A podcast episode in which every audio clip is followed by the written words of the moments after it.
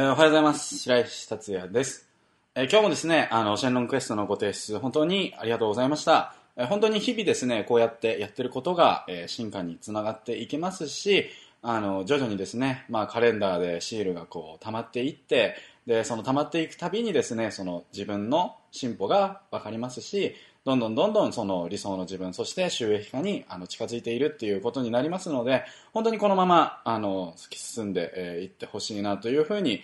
思います。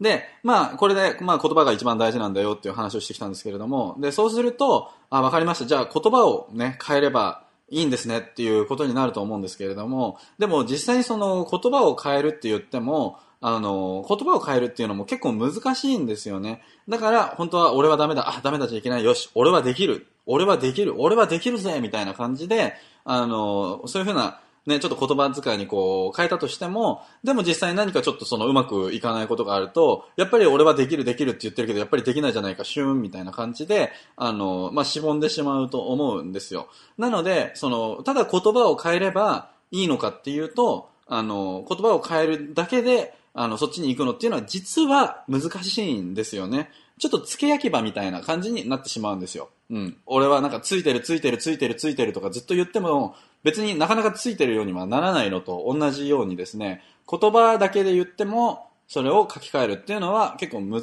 しいんですよ。じゃあ、実際何を書き換えればいいのかっていうことなんですけれども、それは焦点なんですよ。焦点。うん。言葉のもっと元になるっていうのが焦点なんですね。その焦点、どこにスポットライトを浴びるかですよね。で、そのスポットライトをどこに当てるかによって言葉遣いが、えー変わる。そして言葉遣いが変わるから現実世界が変わるっていうことなんですね。やっぱり俺はダメなんじゃないかなっていうふうに思ってるのは言葉遣いが悪いんですけれども、その言葉遣いの前に焦点が悪いんです。ダメな部分に対してのスポットライトを当ててしまっているっていうところが問題で、そうではなくて、あのね、できるんだ、いいんだっていう方向に対してスポットライトを当てることができるようになれば、その人は自然と言葉遣いも俺はできるっていう風になって、で、本当に実際にその、実際に自分ができている姿とかが想像できるようになるわけですから、で、その想像したことっていうのは、あの、本当に実現していくっていうことなので、あの、まあ、本当に成果を出すことが、あの、できるようになるわけなんですよ。まあなんで、あの、とにかくその焦点を、えーこれから変えていく必要があるっていうことなんです。そう、だからそのポジティブシンキングだ、ポジティブシンキングだっていうふうに言うんですけれども、それはなんかね、私はできます、何でもできます、Yes, we can とかそういう、あの、ところは、まあ、ある意味表層的なところで、本当のところは一体ポジティブ思考って一体何かっていうと、焦点が常に可能性に当たっていることなんですよね。で、焦点が常に可能性に当たっていれば、俺はできるとかいう言葉が自然と出てくるようになるんです。だから、言葉よりも前に焦点があるっていうことを覚えておいてください。で、その焦点をちゃんと可能性の方向にスポットライトを当てられるようになれば、本当にまあポジティブ思考というかですね、あの、いいことしか起こらない現実に変化させることができるっていうことです。二つの現実、二つの現実っていうふうにちょっと覚えておいてほしいんですけれども、うん。人生は非常だっていう現実。うん。人生は非常だっていう現実。これはスポットライトが、あの、焦点が下向きに当たってるものですね。で、あの、で、焦点が常に可能性に向けられるための、固定するための最強の現実があるんですけど、それは一体何かっていうと、すべての物事には良い目的があるです。すべての物事には良い目的がある。で、これは本当にあなたの頭にマインドセットとして、もう染み込ませていただきたいんですけれども、すべてあなたに起きている事象っていうのは、全部あなたにとっての良い目的があるんです。え大事なんで、あの、もう一回繰り返して言うんですけれども、すべての起こっている事象っていうのは、あなたにとって必ず何かしらの良い目的がある。これをあなたの現実の中に現実として持っといてください。で、昨日、あの、すべては現実っていうふうに言いましたよね。例えば、まあ、努力すれば才能を追い抜くことができるっていう現実を持ってる堀下さんは、実際その通りになってるわけですし、なんかね、悪いスパイラルが存在するっていうふうに思ってしまえば、本当にその通りになるわけですし、絶対に答えは見つかるっていう現実を持っていれば、絶対に答えは見つかるんですね。で、まあ本当に全ての、まあ物事というか、うん、その全ての起こっていることっていうのは自分の現実によってあの変わるんですよ世界はみんなが持っている現実によってあの、解釈の仕方が変わっていくので、その、み、んな、みんなが持っている現実によって、世界っていうのは、あの、決まっていくんですね。で、そうした意味で、その、全ての物事には、良い目的があるっていう現実をあなたが持つことができると、常に、もう本当にあの、悪いことが起こらなくなるんですよね。全ての、なんか、ムカついたこととか、例えばなんかネガティブだったこととか、良くないことっていうのも、実は全ての物事には、俺にとって良い目的があるんだっていう現実がしっかりと入ると、この世の中から嫌なことっていうのは消滅するんですよ。あなたがそういう全ての物事には必ず良い目的がある。俺にとって良い目的があるっていうことが、しっかりとちゃんとその現実として入るとですね、うん。全ての物事っていうのが全部あなたにとってプラスの出来事に変貌するんですね。なので、まあ理想の世界ですよね。かなり強い、あの、良い現実なので、これをちょっと持ってほしいというふうにあの心から、え思っています。で、まあそれについてちょっと詳しく話していくんですけれども、で、例えば、まあなんかね、彼女に振られてしまったっていうふうなことが起こった時に、あの、そこにあるのは、その人とはもう一緒にいることができないっていう事実と、まあもしかしたら復活するかもしれないんですけど、現時点ではその人とは一緒にいることができないっていう事実がありますよね。で、もう一つ何があるかっていうと、その人がいないことによってできる可能性も広がってるっていうことなんですよ。うん。そう。だから、すべての物事には良い目的があるっていう風な感じでいくと、例えばこう振られてしまった。で、あ人生は本当にうまくいかねえな、非常だなっていう風に思っていると、ただ落ち込んでしまって、あもう本当にダメ、もうこれ以上の女の子絶対にいないって思って、あなんで不幸なんだ、なんで俺はこんなダメなんだろうって思って、ちょっと鬱になって、その毎日ちょっと行動することができなくなって、で、なんか、なんか上司とかにもなんかそのすごいテンション低い状態で行ってるから仕事もはかどらなくて、なんかどんどんどんどん悪い方向に行っちゃってっていう風になると思うんですよ。でも、すべての目的には良いもも、良い目的がある。すべての物事には良い目的があるっていうマインドセットで、あの、可能性に焦点を当てるようにすると、全然変わってくるんですね。どういうふうにすればいいかっていうと、まあ、例えばそのね、英子ちゃんっていうことを別れてしまったんだけれども、そしたらば、まあ、英子ちゃんと別れたっていうことは、逆に言うと、そのね、英子ちゃんが、いたことによってできなかったことがまあできるようになったんだなっていうふうにあの考えることができるわけですね。だからでもね、やっぱりそのもっと英子ちゃんよりも素敵なね、B 子ちゃんともしかしたらね、そのね、付き合うことができるかもしれないし、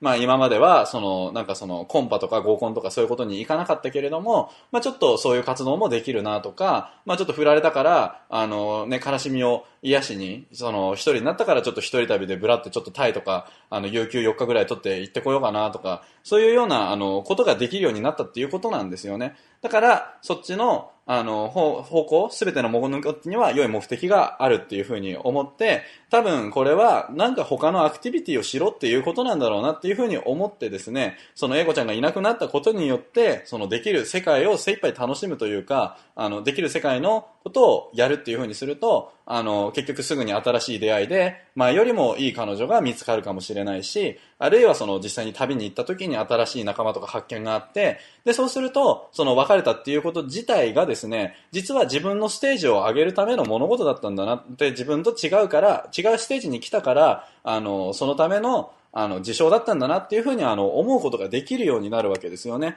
それが、その、まあ、振られたっていう時に、ああ、もう次の人いない、もう俺はダメだって言って、こう、負のスパイラルに入っていってしまうのか、それとも、あの、そこのことを、あの、糧にして、いい方向に進んでいくのかっていうところで、全然違う結果になるっていうのをちょっと覚えておいてほしいんですね。人生は非常だっていうマインドセットを持つのか、すべての物事には良い目的があるっていうもの、視点を持つのかによって、全く違う結果、全く違う人生を、その、歩むことができるっていうことなんですよね。で、例えば、うん、その、なんか、すんごい、あの、楽しみにしていたデートがあったとして、で、それでそのね、デートをすっぽかされてしまったとしますよね。で、それで人生は非常だっていうふうに思ってると、あ、もうなんで来ねえんだよとか思って、で、なんか、やっぱ、なんか、なんだかんだ言ってもドタキャンされるもんなんだなとか思って、あ、くっそ、もう本当にもう嫌だな。あもう今日ちょっともうやる気ねえよ。せっかくの休日なのに、あもうなんか全然ダメだ俺は、みたいな感じになってしまいますよね。それはまあ人生は非常だみたいな感じの考え方を持ってたらそういう風になってしまう。で、結局どうなるかっていうと、その休日、えー、ずっと、あのね、いいことがなくて、で、それでイライラしてるから、ちょっとも文句のメールとか、文句の電話とかして、で、それでますます嫌われて、で、次回も会うことができなくなってしまって、で、それでなんかその、女性に対してなんか、その人間不信になってしまうとか、そっちの方向に行ってしまいますよね。人生は非常だっていう方向で考えていくと、そういう方向になっていってしまうんですよ。だけど、その、すべての物事には良い目的がある。その、そのデートができなかったっていうことは、えー、新しい活動ができるようになったっていうことなんですよね。そのデートの時間っていうものが他に使う時間に変わったっていうことなんですよ。だから、その中で、例えば、あまあ、まあ、しょうか、しょうがねえやっていう感じで諦めて、まあ、すべての物事には良い目的があるので、っていうことは多分、なんかこれは自分がなんかその、もっと勉強しろっていうことなんじゃないかっていうふうにまあ思うことができるかもしれないですよね。例えばその結構仕事溜まってたしとか、パワーポイントとかプレゼンテーションちょっと勉強してやっぱりスキルアップしろっていうことなんだこれはっていうふうに、例えば思うことができて、で、その、なんだろうな、その時間があったから、その時間、例えば、じゃあまあ時間空いたから、まあ代わりにちょっとまあ昔の友達にと飲んで会ってみようかなとか、それとか他には、その、なんていうんですかね、まあパワーポイントとかプレゼンテーションの勉強とか、あの自分、例えばそのブログビジネスを更新しようとか、お客さんのことに考えようとか、そのね、その空いた分の時間を、例えばまあブログビジネスに費やすっていうふうに決めて、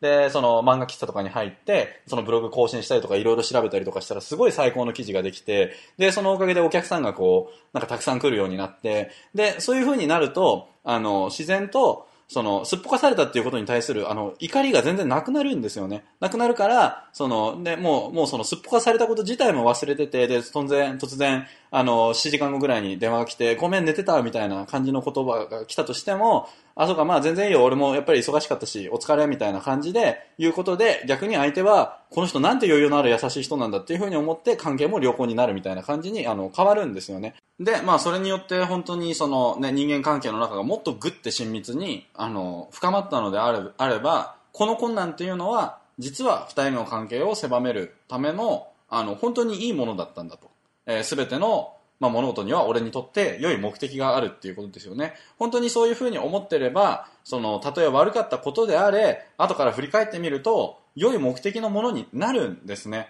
うわ、もう、なんだ、こうね、くっそとか思ってた時に、ああなんかこの、このモヤモヤした感情をどうやって解決したらいいんだろうとか、ね、思って、で、それでこう自分の感情を分析して、あ、そうか、じゃあこういう風にすればいいのかっていうのが分かったら、まあ例えばそれでまあ恋愛ブログ書いてる人だったら、そのドタキャンされた時に気持ちを持ち直す方法とかで記事書いたら、それがなんかそのコンテンツになるかもしれないですよね。で、そのコンテンツっていうのは、あの、そういうドタキャンされた時にイラッとした感情にならないとできないコンテンツだったわけですよね。そう、だから、あの、すべての目的に、すべての物事には、俺にとって良い目的があるっていうマインドセットが入ると、本当にすべての物事、たとえ一見すると悪いこととか最悪のことであったとしても、それはすべて、あの、俺にとって良い目的になるっていう風になるし、すべての物事が、たとえ一時的に見ると、ものすごく辛かったことであったとしても、それは後から見ると、あなたにとってとても大事な物事だったっていう風にあの変えることが、えー、できるんです。なんで、その、うん、例えばそのデートをすっぽかされたっていう時に人生は非常なんだっていう風な感じで悪い方向に焦点を当てるのか、それとも可能性に向かって新しく出てきたその可能性に向かってその焦点を当てるのか全ての物事には良い目的があるっていう風に思ってその方に焦点を当てるのかっていうことで、まあ一方はその一日を完全に無駄にして、そしてその人との関係性もなんか終わって、で、その後もなんかちょっとトラウマで引きずるっていう結果に変わるし、でも、良い目的があるっていう風になれば、何かしらのスキルが身について、で、さらにその人との関係もさらにももっと良好に、あの、なるっていう風に、あの、焦点が違うことで、得られる結果っていうのが全然変わってくるんですよ。うん。で、他にはですね、あの、まあ、僕の話なんですけれども、あの、まあなんかその、うん、トレーダーのもとで働いてたんですけど、それがまクビにされて、で、その時、その一番自分の大事だった友達がスペインに行って、で、しかも周りのその友達っていうのは就活がね、4年で卒業するから、一人残らず、あの、大学にいなくなって、で、その時にちょうど彼女にも振られたんですよね。まあ、要は三重苦みたいな、その仕事、今までここでやってくぜと思ってた仕事場がなくなり、そして友達も、そのね、スペインに行ったりとか、その、あの、新しい職場で名古屋とかに行っちゃって、あの、東京にいなくなってしまって、それと同時に彼女もいなくなってしまって、で、これでまあゼロになってしまったみたいな感じですよね。で、もし、うん、で、その時に、やっぱりその辛いな、辛いなっていうふうにこう思ってて、ああ、もうなんかね、学校行っても友達一人もいないし、で、あんないい彼女、もうこれ二度といないし、そして働く場所もなくなっちゃったし、あもう完全に俺何にもなくなっちゃったな、もうこれもうダメだ、もう本当死ぬしかねえのかなとか、そういうような感じで、あの、思って日々を過ごすのか、でも僕は基本的に常にあの、すべての物事には良い目的があるっていうふうにあの思ってるんですね。で、そして可能性に焦点を当てるっていうのが癖としてできてるんですよ。うん。で、その時に僕が思ったことは一体何かっていうと、確かに今、ゼロ、全く何にもない。全く何にもないっていうことは、これから全く新しい人生を歩むことができるんだなっていうふうに思ったんですよね。だから、これから自分で新しい友達作っていけばいいし、これからまた新しい彼女と出会えるかもしれないし、で、その、まあ、かの、その、なんだろうな、まあそこのトレードのところクビになっちゃったからしょうがないからじゃあ自分でそこのところでその作ってきたその商品っていうのを自分のブログで売ってみようみたいな感じになったわけなんですよね。まあ、完全にゼロになったので逆に言うとその自分の道はどこにでも行けるっていう風なことなんだっていう捉え方をして、で、その結果実際にブログビジネスを本格的に始めて、あの、84万円稼ぎ出して、で、それからまあまあ、外人サークル立ち上げたりとか、新しい彼女できたりとかで、あの、なんていうんですかね、それがなくなったことによって逆に成功の速度を早めることができたんですよ。で、それはやっぱり、その、すべての物事には良い目的がある、その焦点の当て方を常に可能性に向けていたので、あの、そっちの成果を出すことができたんですね。で、それで、あ何もなくなっちゃった、俺はもう終わりだっていうふうに思、思ってたら、多分僕は普通に就活をして、で、普通の人生。で、それでしかもちょっと、あの、結構、あの、なんですかね、感じやすいんで、あのね、周りから上司から馬鹿にされたりとか、なんかいじられたりとかして、で、なんかいつまでもなんかヘラヘラしてるみたいな感じの、あの、でも自分の心は辛いみたいな感じになってたと思うんですよね。でも、その時に、あの、これはゼロだから自分で新しい方向に行けるんだなっていうふうにその焦点を可能性にやって切り替えたことによって、あの、今の生活になっていったんですよね。84万円稼ぎ出して、で、そしてまあ、伊勢さんと出会えて、そしてシェンロンができた。これは今まで嫌なこととか辛いことがあった時も、常に僕は可能性に焦点を向け続けていた結果なんですね。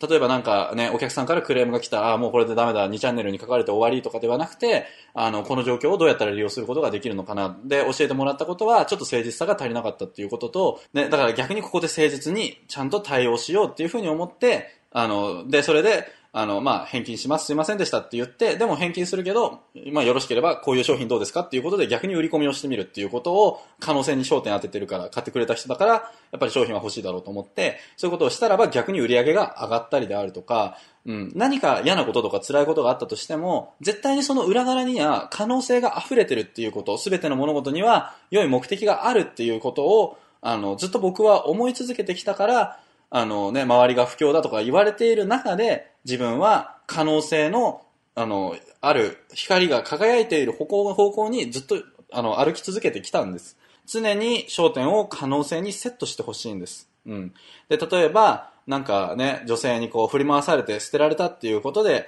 なんか、それで、そのね、人生は非常だっていう風な感じで、あの、悪い方向に焦点を当ててしまうのであれば、あの、もう本当になんかもう俺の人生全部終わったぜみたいな感じで思ってしまうし、でも逆に、そのね、可能性にこう焦点を当てることが、あの、できれば、そのね、確かに辛い思い出だったかもしれないけれども、でも、その、振り回すっていう、その、なんだろうな、感情をこう、うまく刺激することがとてもできる子だったんだなっていうふうにまあ思うことができれば、あの、その子がどういうふうにした時に自分の感情をこう、刺激して振り回してくれたのかっていうのが、あの、体験として分かってるから、今度は自分がそれをちょっと使うことができるようになるぞとか、あの、思えるわけですよね。そう。だから自分が持っていなかった振り回すテクニックがあるっていうことを教え教えてくれたこ、教えてくれたんじゃないかな、この子はっていうふうに思うことができるわけですよね。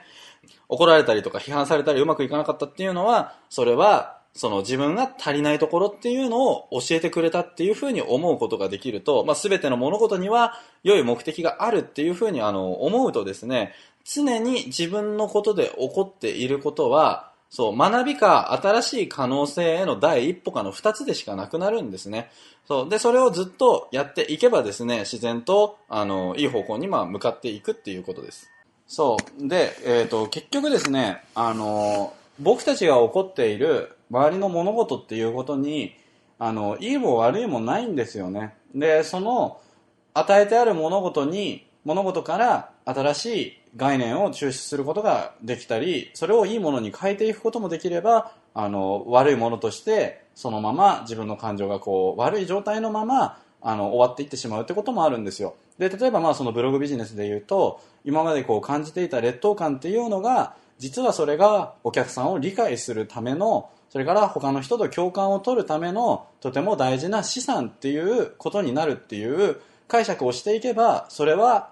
ただの悪い資産だったわけではなくて劣等感の元になるものではなくてとても大切なあなただけの資産に変わるわけなんですよね。あなただけしか救えない人とかあなただけしか共感できない見込み客っていうのがあの絶対にいるっていうふうにあのなるんですよ、うん、だからそれも結局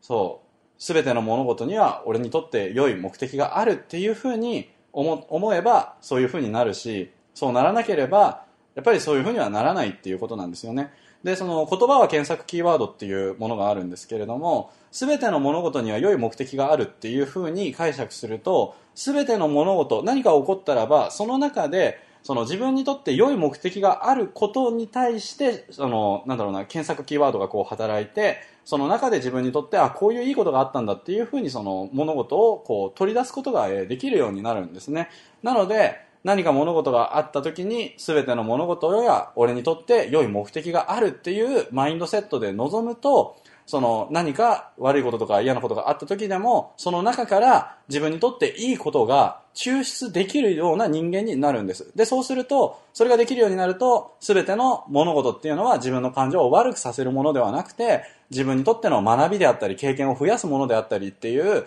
すべてが自分にとっていいことに変わるんですよね。なので、まあ、この気持ちを持ちながら日々生きていくっていうことをやってみてください。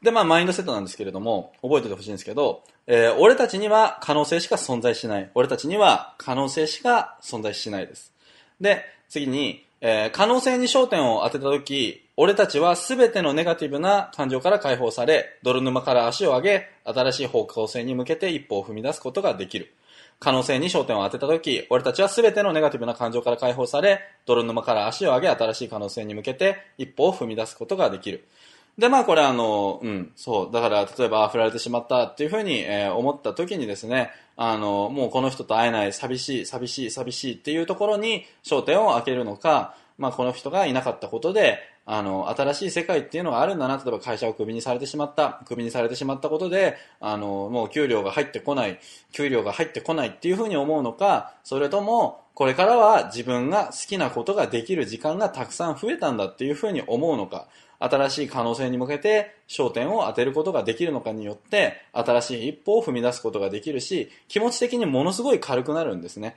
なんで、あの、ちゃんと可能性に焦点を当てましょうってことです。えー、次です。えー、真のリーダーは最後の一辺になるまで可能性に焦点を当てることを諦めなかった。俺らの世界を作ってくれたのは彼らのおかげである。どんな逆行でも可能性に焦点を当てるのを絶対に放棄するな。で、例えば、うん、その、織田信長とかもですね、桶狭間の戦いとかで、全然2500とかあの兵力が10倍差のところで、普通だったらもう、ああ、俺はダメだ、人生非常終わりっていうふうに思うところでも、あのね、なんか知らん絶対に可能性がある、良い目的があるっていうふうにまあ考えて、で、それでその、その可能性を考えていったら、あの、今川義元を、その一揆に対して全、全兵力を結集させて、大将を殺して、で、まあ、チリチリにさせて、あの、勝利しましたよね。彼は、どんなに辛い時があったとしても、あの、周りから取り囲まれて、あのね、それでもう本当に死んでしまうんじゃないかっていう時でも、最後まで可能性っていうのを捨てないでずっと持ち続けていたんですよね。だから、あそこまで大きな勢力を拡大していくことができたんです。そう。で、まあ、その、明治維新とかの時にですね、まあ、列強っていうんですかね、がこうね、圧倒的な軍事力の差、ね、こっちは、ね、刀しか持ってないけど、相手はもう大砲とか、あの、黒船こっちは普通のなんか木でできてる船で手漕ぎのヨットみたいなしかないけど、あっちはもう蒸気を持ってる船が来て、それでもうドッカーンドッカーンってもう来て、ね、これはもう日本はあっという間に占領されるっていうところで、普通の人だったら、あもうこれはダメだ、終わりって思うところが、でも、その、まあ、長州の人とか、土佐の志士とか、あの、薩摩の志士とかですよね。彼ら、あの時に活躍していた彼らは共通して何を絶対持ってたかっていうと、可能性に焦点を当てる力がとても強かった人たちなんですね。こんな辛い状況の中だけれども、絶対に何かは活路あるっていうふうに思って、で、まあ、最終的には、まあ、幕府を倒すしかないっていう結論に至って、で、しかも、幕府を倒すって言っても、日本人同士の戦いを、あの、したらば、国力が疲弊してしまうから、そんなところで、また、ね、列強の人が来てしまったら、やっぱりゲームオーバーだっていうところで、あのね、江戸城を無血会館ですよね。して、で、全然その、なんだろうな、日本同士内の革命が起きたのにもかかわらず、一滴の血も流さないで、で、それでその国力はその強いまま、あの、キープして、ね、ちょっと、ちょっと前まではもう本当に赤子対、もう普通のなんか竹やりたい、もう本当に鉄砲みたいな感じの状態のところから、あの、しっかりと、うん、あの、対等な関係にまで持っていって、で、まあ、ロシアとも戦って、ね、列強の一つと対等なところまで、あの、追い上げることができたっていうのも、本当にそういう絶望的な状況の中であったとしても、その可能性の方に焦点を向けた人たちがいたから、どんなことがあっても可能性に向けて焦点を当て続けて、そして実際に、あの、うん、その可能性が現実化していったっていうことなんですよね。だから、本当に歴史に残る人たちっていうのは、うん、一番強いところは何かっていうと、どんな絶望的な状況であったとしても、あの、可能性に焦点を当てることを絶対に手放さないで諦めなかった人たちなんですよね。そう、っていうことをちょっと本当に覚えておいてほしいと思うし、これからはあなたが、これからはあなたが、あなたの見込み客を救っていかなければいけないんですね。あなたがリーダーになって、見込み客を救っていってあげないといけないんですね。だから、そのためにも、あなたは絶対に可能性に焦点を当て続けるっていうことを、あの、強く実践していってほしいんです。どんなに辛いことがあったとしても、可能性に焦点を諦めるっていうことを絶対に放棄しないでほしいんです。で、その可能性に焦点をずっと当て続けていれば、絶対にその願いとかそっちの可能性が開けてくるので、あなたが思っていた夢とか理想とかっていうものを確実に達成することができるようになるわけです。で、次のマインドセットですね。仲間が蜘蛛の巣を散らすように逃げ、誰からも支持されず、みんなが離れ、自分が最後の一兵になったとしても、お前だけは自分の信じた夢と可能性を絶対に手放すな。仲間が雲の巣を散らすように逃げ、誰からも支持されず、みんなが離れ、自分が最後の一兵になったとしても、お前だけは自分の信じた夢と可能性を絶対に手放すな。それと、まあ、もう一つ。可能性に焦点を当てるのを諦めるぐらいなら死ね。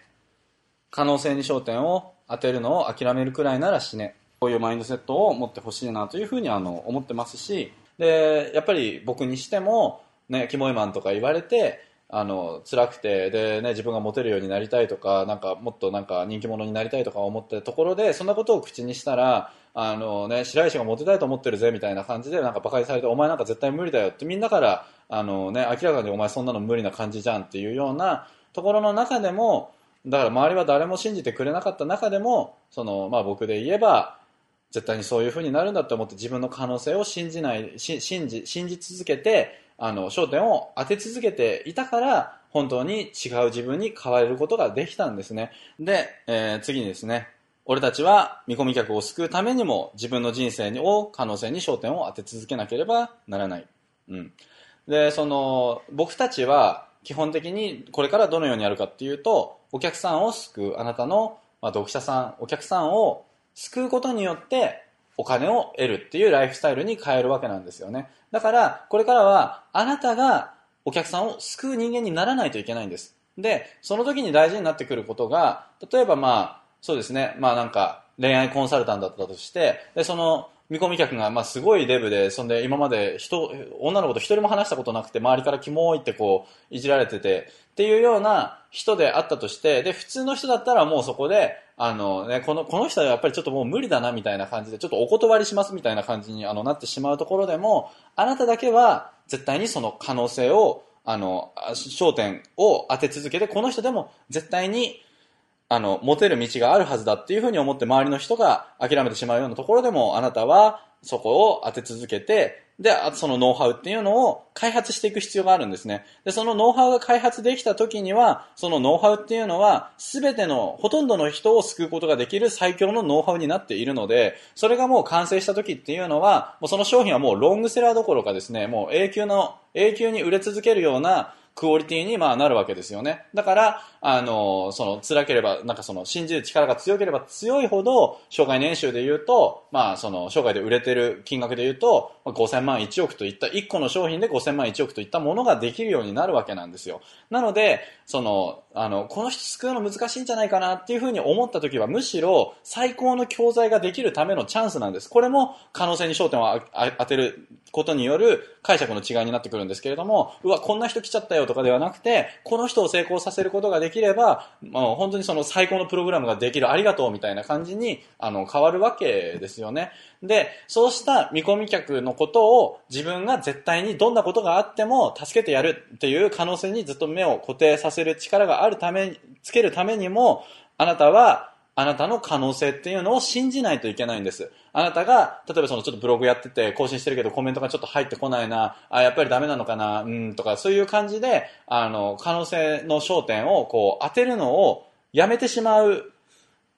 と、結局、それは誰か他の人が困っている時に、他の人が困難な状況になっている時に、あなたはその可能性の焦点をすぐにこう、下ろしてしまう癖になってしまっているので、結局誰も助けることができないんですよ。なので、これから僕たちは強い気持ちを持って、本当にその、うん、最後の一辺になったとしても可能性に焦点を当てることを諦めないっていうことが、僕たちが成功していく上で本当に一番大事なことなんですよ。なので、もう常に覚えておいてほしいのが、まあ、プラスな言葉遣いとかも大事なんですけれども、可能性に焦点を当て続けるっていう習慣を持つことなんです。で、可能性に焦点を、あの、当て続けるのに楽な現実っていうのが、すべての物事には良い目的があるっていう解釈をするっていうことですね。そうすると、常に可能性の方に焦点を向けることができます。ゼロになってしまった、ああ、俺はもう終わりだ、ではない。ゼロになってしまった、これから俺はどんなことでもできるし、自由な世界が広がっている、何をやってもいいんだっていう可能性に焦点を向けることがまあできるわけですよね。俺たちの現状は俺たちの現実によって作られる。俺たちの現実は俺たちの言葉によって作られる。俺たちの言葉は俺たちの焦点によって作られるってことですよね。つまり僕たちの焦点が可能性の方向に向くっていうことがまずできれば、僕たちの言葉は必ずいいポジティブな言葉しか出なくなって、ポジティブな言葉しか自分の中で出ないのであれば、自分の周りで起こってくる全ての現実っていうのは言葉は全て実現化していくっていうプロセスをたどりますから、あなたの生活は全ていいことしか起こらない世界に入っていくことができるっていうことですね。理想の世界へようこそ。うん。というわけで、えー、シェンロンクエストです。で、すべての物事には良い目的があるので、うん。ステップ1で、最近の失敗とか、あーってなってしまったことっていうのをちょっと書いてみてください。あの、失敗したっていうことや、なんか、あーくっそ、あーっていう、なんか、後悔とか嫌だなって思ってしまったことをちょっと書いてみてください。で、えー、その出来事には良い目的があるっていう現実で見たときに、どんないい目的があったのかを考えて書いてみてください。で、16週間ですね、何か嫌なことがあったりとか、こう、イライラしてしまったり、ふざけんじゃねえよとか、うおーとかなってしまったことがあった時には、必ず全ての物事には良い目的があるっていうマインドセットを持って、そこからどんな可能性を引き出すことができるのか、その状況下からどんな可能性を引き出すことができるのかっていうのを常に考えて可能性に焦点を向け続けて、やるようにしてください。これができればですね、どんなことがあっても何でも解決して、まあやっていくことができる人間になります。例えばまあちょっと本当に申し訳ないんですけれども、そのテーマの設定が遅れてしまっていて、まだそのテーマがあの返信返ってきてないっていうその状況の時に、ああっていうふうに思うのではなくて、例えば、じゃあこれは、この時間は自分で考えるっていう時間が逆に取れるじゃないかと。いきなり、その、白石さんがこう答えを出す前に、もっと自分で掘り下げて考える時間が与えられてるんだっていうふうに思ったら、またちょっと別のことができますよね。なので、その、うん、全ての物事には良い目的があるっていう、この考え方っていうのを16週間本当に、あの、つけて手に入れてほしいなというふうに思います。で、そうすると、あの、どんなことがあろうとも、ね、たとえなんか不況になったとしても、それでも、その、すべての物事には良い目的があるっていうふうに考えることができれば、まあ不況下だから逆に言うと、あの、その、みんな、なんかその知名度よりもクオリティの高さとか安さを求めるから新規参入のチャンスだとかそういうものが出てきたりであるとか、うん。あとは、そうですね、リストラされてしまった、うわーって思った時でも、逆にチャンスだ、これで新しいことができるであるとかですね、まあ誰かに振られてしまった、よし、そうか、これは新しい、新しい人に出会えっていうチャンスなんだとか、あの、本当に全てがすべてがいいことに変わるんですね。世界で起こってくる、自分に起こるすべての物事が全部いいパズルに、いい、いい、いい、いいものに変わるんです。っていうことは、もう、あなたは可能性に満ちた世界に、理想の世界に、あの、行き着くというかですね、理想の世界で暮らしていくしか道がなくなるんですね。で、ずっとその可能性を追い求めていけば、必ずそれは実現するっていうことを覚えておいてください。で、もう本当にこれはもう真実で、常に例えばなりたい自分になるっていう、自分になりたい自分っていうのがあったとして、こういう風になりたいんだっていうものを持ってて、で、ずっとそれを、ずっとずっとそれを持ち続けてれば、絶対にそういう、それは達成せざるを得ないんですね。そういうものなんですよ。人間は空を飛びたいなって思って、その思い続ける力が強かった人が、そして、やっぱりそんなの無理だよって言われる中でその可能性を持ち続けてきた人が飛行機を開発したりとか、ね、月に行きたいっていうふうに思ったら月に行けちゃったりとか、